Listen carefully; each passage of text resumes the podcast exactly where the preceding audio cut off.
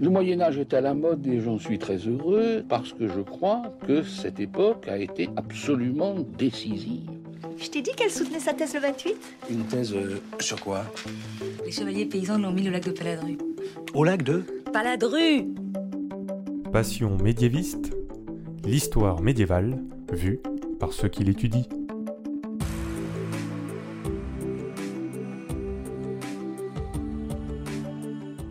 Est-ce que l'on sait tout du Moyen Âge? Est-ce qu'il reste encore des choses à découvrir? Et d'abord, qu'est-ce que le Moyen Âge? En fait, il y a autant de réponses que de médiévistes. Dans cette émission, nous nous intéressons à comment l'histoire médiévale est étudiée aujourd'hui par de jeunes chercheurs, quels sont les sujets qui les intéressent, pour vous donner envie d'en savoir plus, et pourquoi pas donner de l'inspiration à de futurs chercheurs. Épisode 7. Guillaume et les tournois de chevalerie, c'est parti. Excuse-moi, mais euh, il y a des gens que, ça intéresse Parmi les clichés qu'on rattache souvent au Moyen Âge, on pense aux chevaliers et aux tournois de chevalerie. D'ailleurs, les réalisateurs qui s'intéressent à la période médiévale aiment bien les inclure dans leurs films, c'est très spectaculaire, et ça renforce un peu l'idée d'un Moyen Âge violent où on aimait bien se taper dessus, même si parfois les chevaliers pouvaient se montrer poètes et offrir une rose à la dame de leur cœur.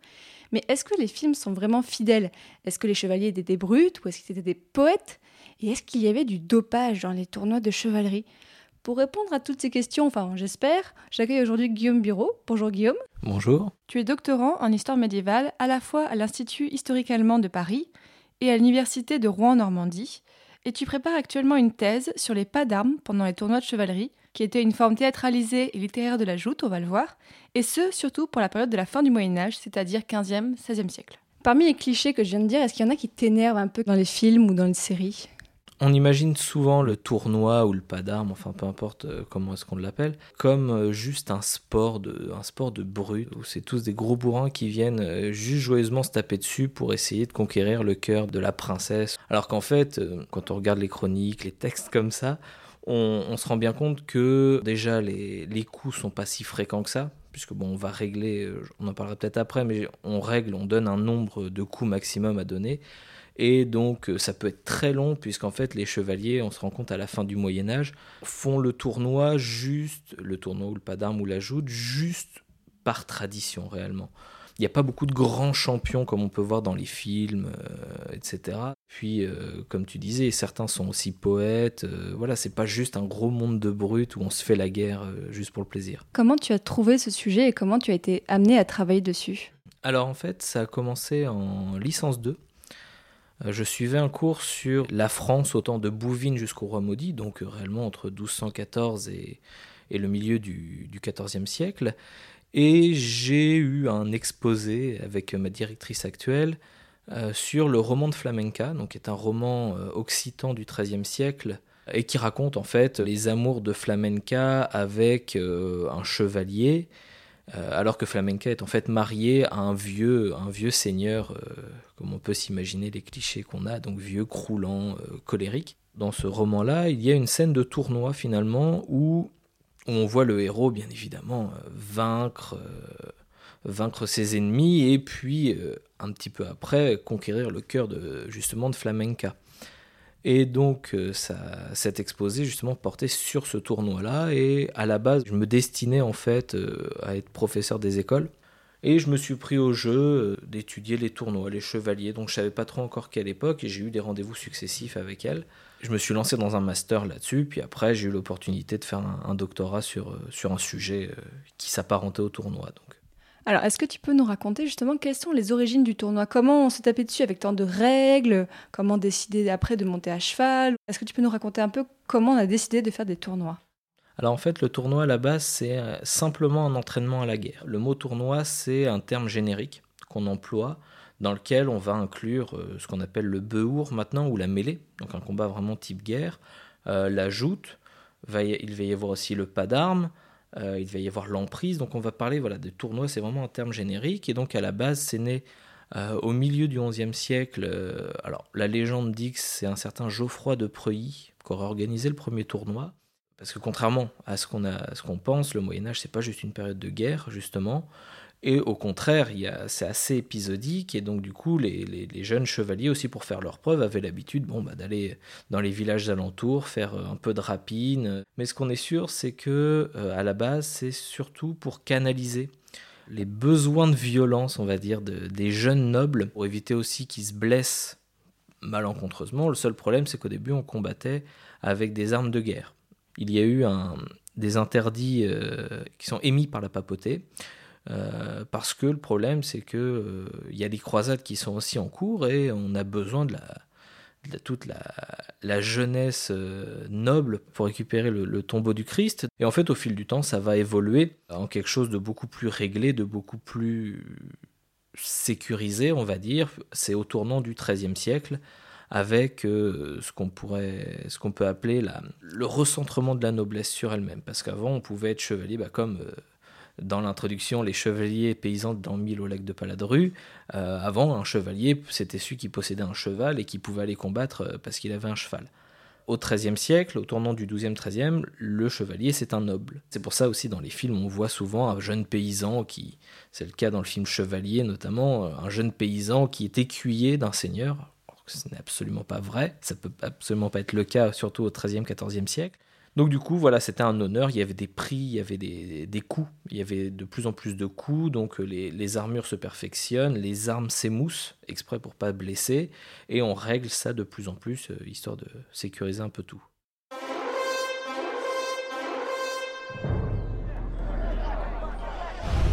J'y vais, sire Hmm. Les shooters sont prêts à s'élancer.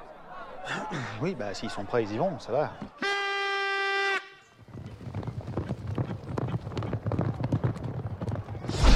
Oh là là Mais vous vous rendez compte de la violence de la collision, c'est affreux Il a su trouver la faille. Là, C'est l'expérience qui a parlé. On a bien affaire à un champion. Aïe, aïe, aïe, aïe, aïe, c'est l'abandon. Sire, nous avons un forfait. Euh, J'envoie les huées ou vous voulez le forcer au combat? Le forcer au combat? Attendez, ça va. Il veut plus, il veut plus, qu'est-ce que vous voulez que je force? Ils attendent votre décision. Hein. Les huées, On peut pas le laisser partir, tout simplement. ah, le peuple comprendra pas. Bon bah les huées.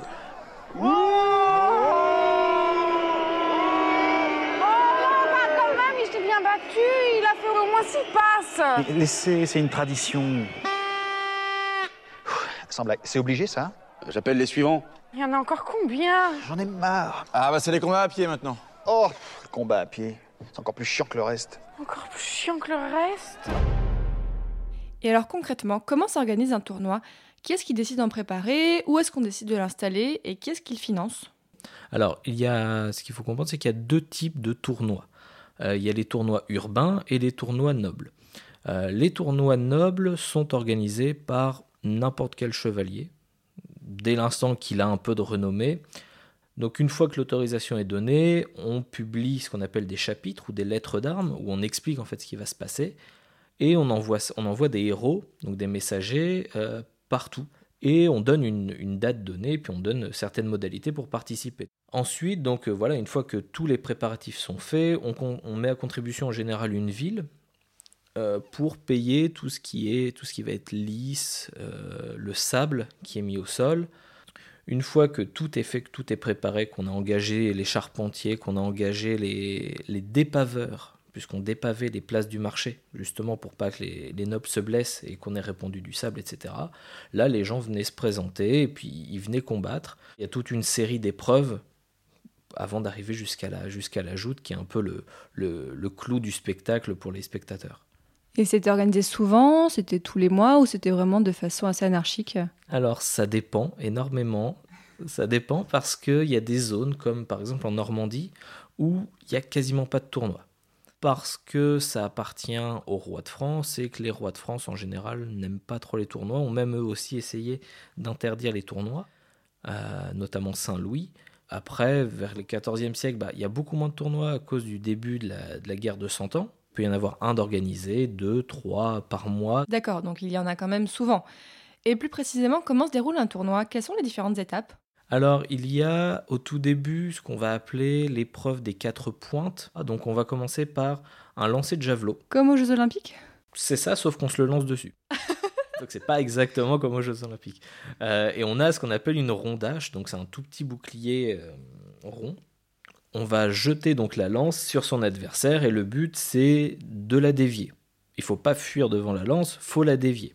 Ensuite, il y a euh, l'épée et où on va taper de taille et des stocks, donc euh, de pointer ou de trancher, euh, sachant que les armures ne craignent rien, notamment à la fin du Moyen Âge, euh, parce que une armure de plate, donc une armure toute en métal, on peut lui donner un, grand coup d'épée en, taille, ça va la cabosser à peine. Donc du coup il y a ça, donc on donne un nombre de coups d'épée à respecter. Une fois que c'est fait, on arrête.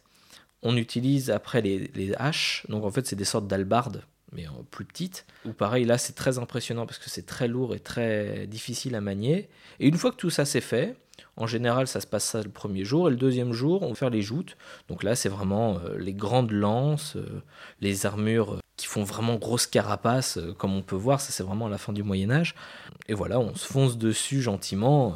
en tout cas, à première vue, c'est ce qu'on a l'impression de voir. Oui, c'est ça. Dans les films, on les voit commencer à cheval et une fois qu'ils sont tombés de cheval, on les voit s'affronter à pied. Est-ce que c'est vraiment ça? Oui, alors ça pouvait être le cas. Euh, contrairement à ce qu'on voit dans les films, ils se sautent pas dessus. Euh, comme des gros barbares. Il faut pas oublier qu'on est quand même dans la noblesse, il y a un code d'honneur, un code chevaleresque qui, en tout cas dans les tournois, est suivi. Et il y a euh, les règles de bienséance qui font que on attend que l'adversaire se relève et après on peut combattre. Et donc je parlais de quatre pentes, parce qu'il y en a une dernière, c'est le poignard, mais le poignard est considéré comme l'arme des Anglais ou l'arme des traîtres. Oui, les traîtres, c'est les Anglais. Voilà, du fait que pendant la guerre de Cent Ans, notamment à Azincourt, euh, le roi d'Angleterre a décidé de, tuer tous les prisonniers, alors qu'en fait, euh, justement, les règles de la noblesse font qu'on ne tue pas un adversaire. Et justement, à l'occasion de cet épisode, je demandais aux abonnés du podcast sur Twitter et Facebook de proposer des questions sur les tournois de chevalerie. Et à propos de l'attitude des chevaliers, Marina a demandé est-ce qu'il y a des formules ou des actes de politesse lors des tournois? Alors, entre chevaliers, pas tant que ça. À part, euh, entre chevaliers, c'est vraiment l'honneur qui compte. Donc, c'est-à-dire, euh, j'ai des exemples où un chevalier arrive euh, avec son, son bassinet ou sa salade, donc son casque, sans visière, et l'autre qui est là avec sa visière fait déclouer sa visière justement pour combattre à armes égales. Parce que si lui le fait, moi je le fais.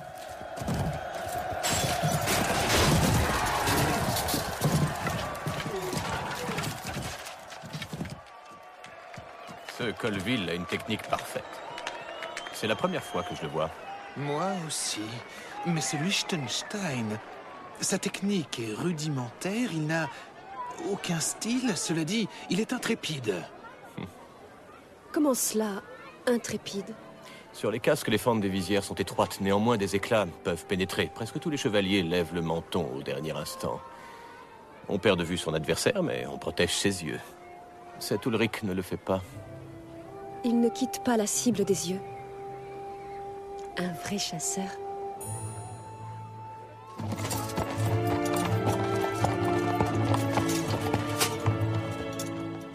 Et tu en as pas encore parlé, mais quel était le rôle des femmes pendant les tournois? Est-ce qu'elles étaient seulement les princesses sur les étagères en train d'attendre qu'ils se tapent dessus?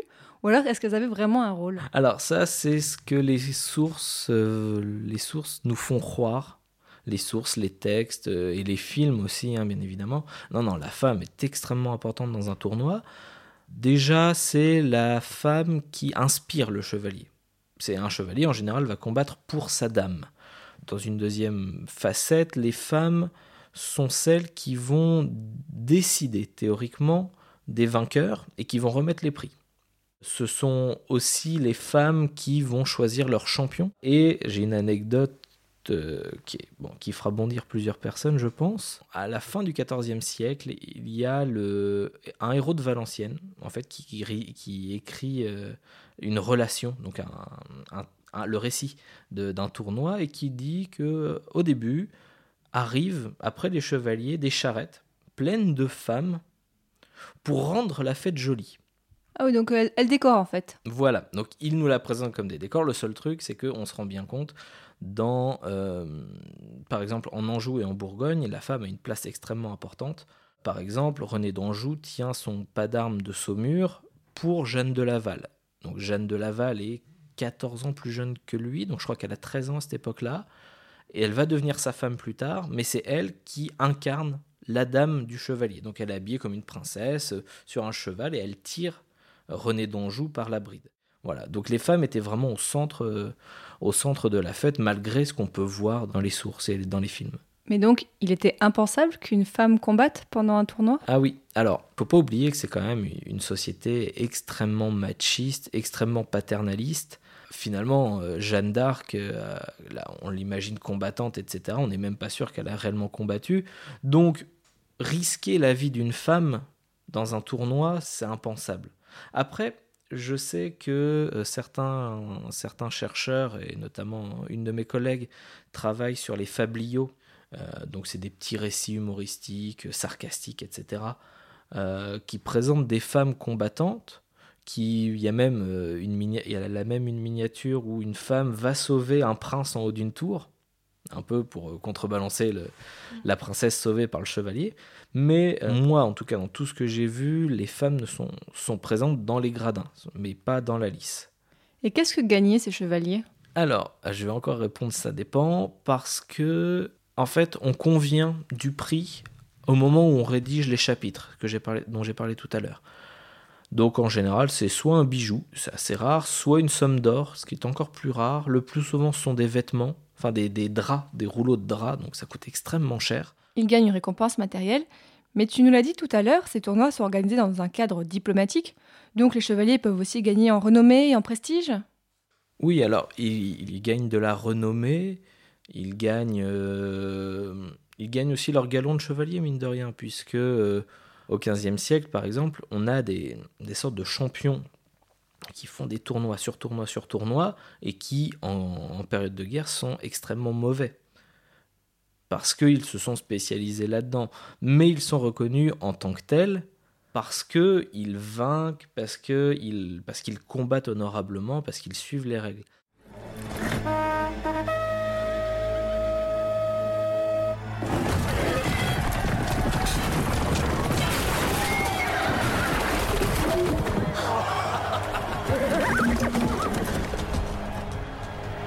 Laura savait que sa jument était en chaleur. Très astucieux, vraiment. Jamais Sir Loras ne ferait une telle chose. La ruse ne rapporte aucun honneur. Aucun honneur, mais un fameux paquet d'or.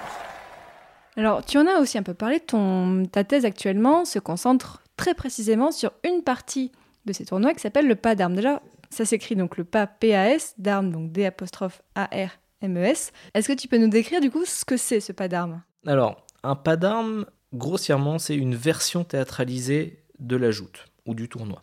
Concrètement, à quoi ça pouvait ressembler? On s'inspire de ce qu'il y a dans les, romans.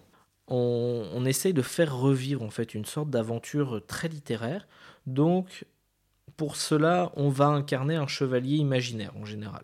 Et on, donc dans les chapitres d'armes, toujours, hein, on explique par exemple, il y a euh, le, le bâtard de Luxembourg en 1449 qui publie un texte et qui dit que euh, il se promenait, donc naturellement tout en armure et euh, avec sa lance, etc., sur une plage du nord de la France, vers Dunkerque. Avec 20 kilos sur lui. 35. et donc du coup, euh, à un moment, il voit une, une jeune femme se faire molester par brigands et malandrins. Et bon, il n'écoute que son courage, il fonce sur ces marins qui, qui en veulent euh, après la virginité de la, jeune femme, hein, bien évidemment. Et il les défait et il sauve la dame. Il la, il la ramène, il la met en sûreté. Elle qui se lançait dans un pèlerinage, en fait. Et pour remercier le chevalier, la dame lui ordonne de tenir un pas d'armes. Donc en fait, un pas d'armes, le pas, ça vient de passage. En fait, c'est la défense d'un passage, d'une route. Ça peut être aussi un- une porte, ça peut être un perron, donc une colonne ou un, rocher, etc. Donc en fait, le but du pas d'armes, c'est de défendre contre tout venant un lieu symbolique qui fait écho à la littérature. Donc c'est pour ça qu'on on rajoute une princesse en général pour faire écho notamment à Lancelot et Guenièvre ou Tristan et Iseux en général. Donc c'est ça, et euh, on arrive donc vêtu euh, comme un chevalier euh, des plus littéraires qu'on pu- qu'on puisse être, et on fait preuve de son courage, bien évidemment, on, on combat, on on n'hésite pas à, à s'investir, et bien évidemment, à la fin, on ne gagne pas. C'est purement théâtral. C'est purement théâtral, par contre, il y a vraiment des affrontements, ça faut pas l'oublier, il y a vraiment des affrontements, il y a des blessures, il y a tout ce qu'on a parlé jusqu'alors. Euh, mais c'est vraiment de la mise en scène. Et euh, ce qui est intéressant, c'est qu'autour, il y a tout ce- toute une série de, de- de mystères, de pièces de théâtre. Et euh, il y a des musiciens. Et en général, les pas d'armes prennent place dans des, dans des moments politiques extrêmement importants. Et finalement, qu'est-ce qui a fait que les tournois se sont arrêtés et est-ce qu'ils ont été remplacés par quelque chose d'autre?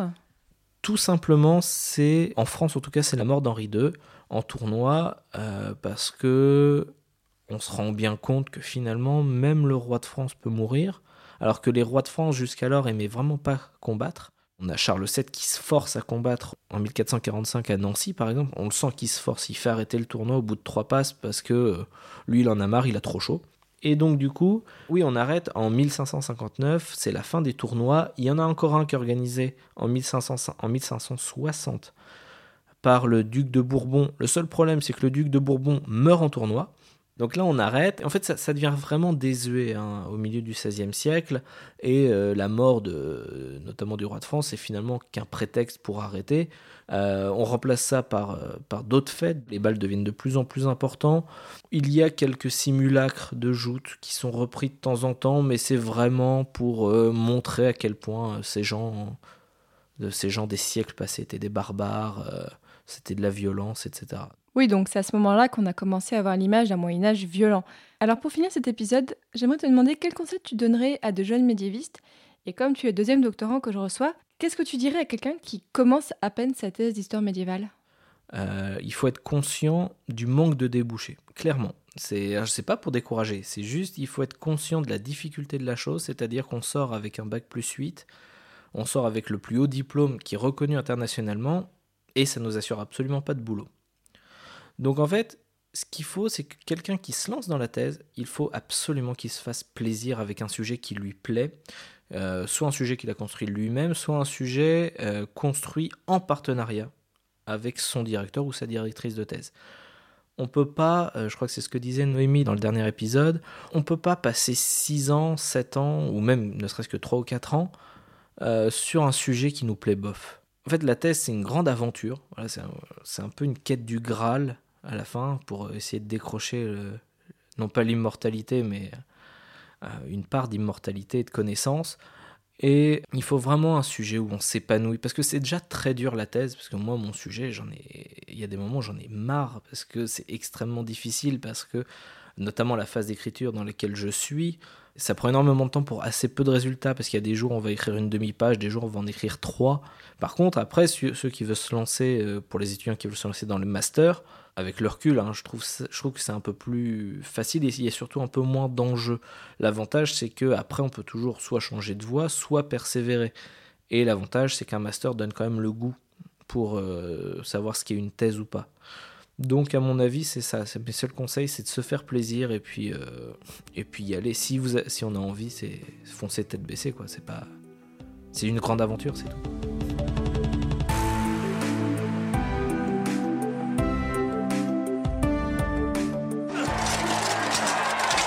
Ça va Tu finis le coup Bah, heureusement qu'il n'y a pas des tournois tous les jours, hein.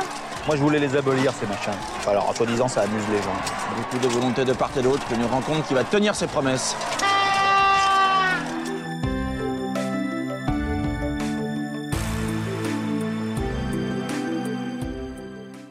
Désormais, chers auditeurs, vous en savez un petit peu plus sur les tournois de chevalerie au Moyen-Âge, donc euh, merci beaucoup Guillaume Bureau. Merci à toi. Si l'émission vous a plu et que vous souhaitez en savoir plus, n'hésitez pas à regarder la description de l'épisode sur SoundCloud où on vous met des liens pour aller plus loin. Vous pouvez aussi nous retrouver sur iTunes et toutes les applications de podcast pour télécharger l'épisode, éventuellement nous mettre des notes, des étoiles, ça nous fait plaisir. Cette émission est produite en partenariat avec Binge Audio qui nous prête du matériel et nous diffuse sur leur site, alors merci à eux. Et si vous avez écouté l'épisode jusque-là, alors déjà merci beaucoup de votre intérêt. Voici une petite info exclusive juste pour vous. Dans quelques semaines, Passion médiéviste aura des hors-séries, toujours en lien bien sûr avec le Moyen Âge, mais un petit peu différents des épisodes habituels. Donc euh, soyez attentifs. Dans le prochain épisode, nous parlerons des peintres à la fin du Moyen Âge en Espagne. Salut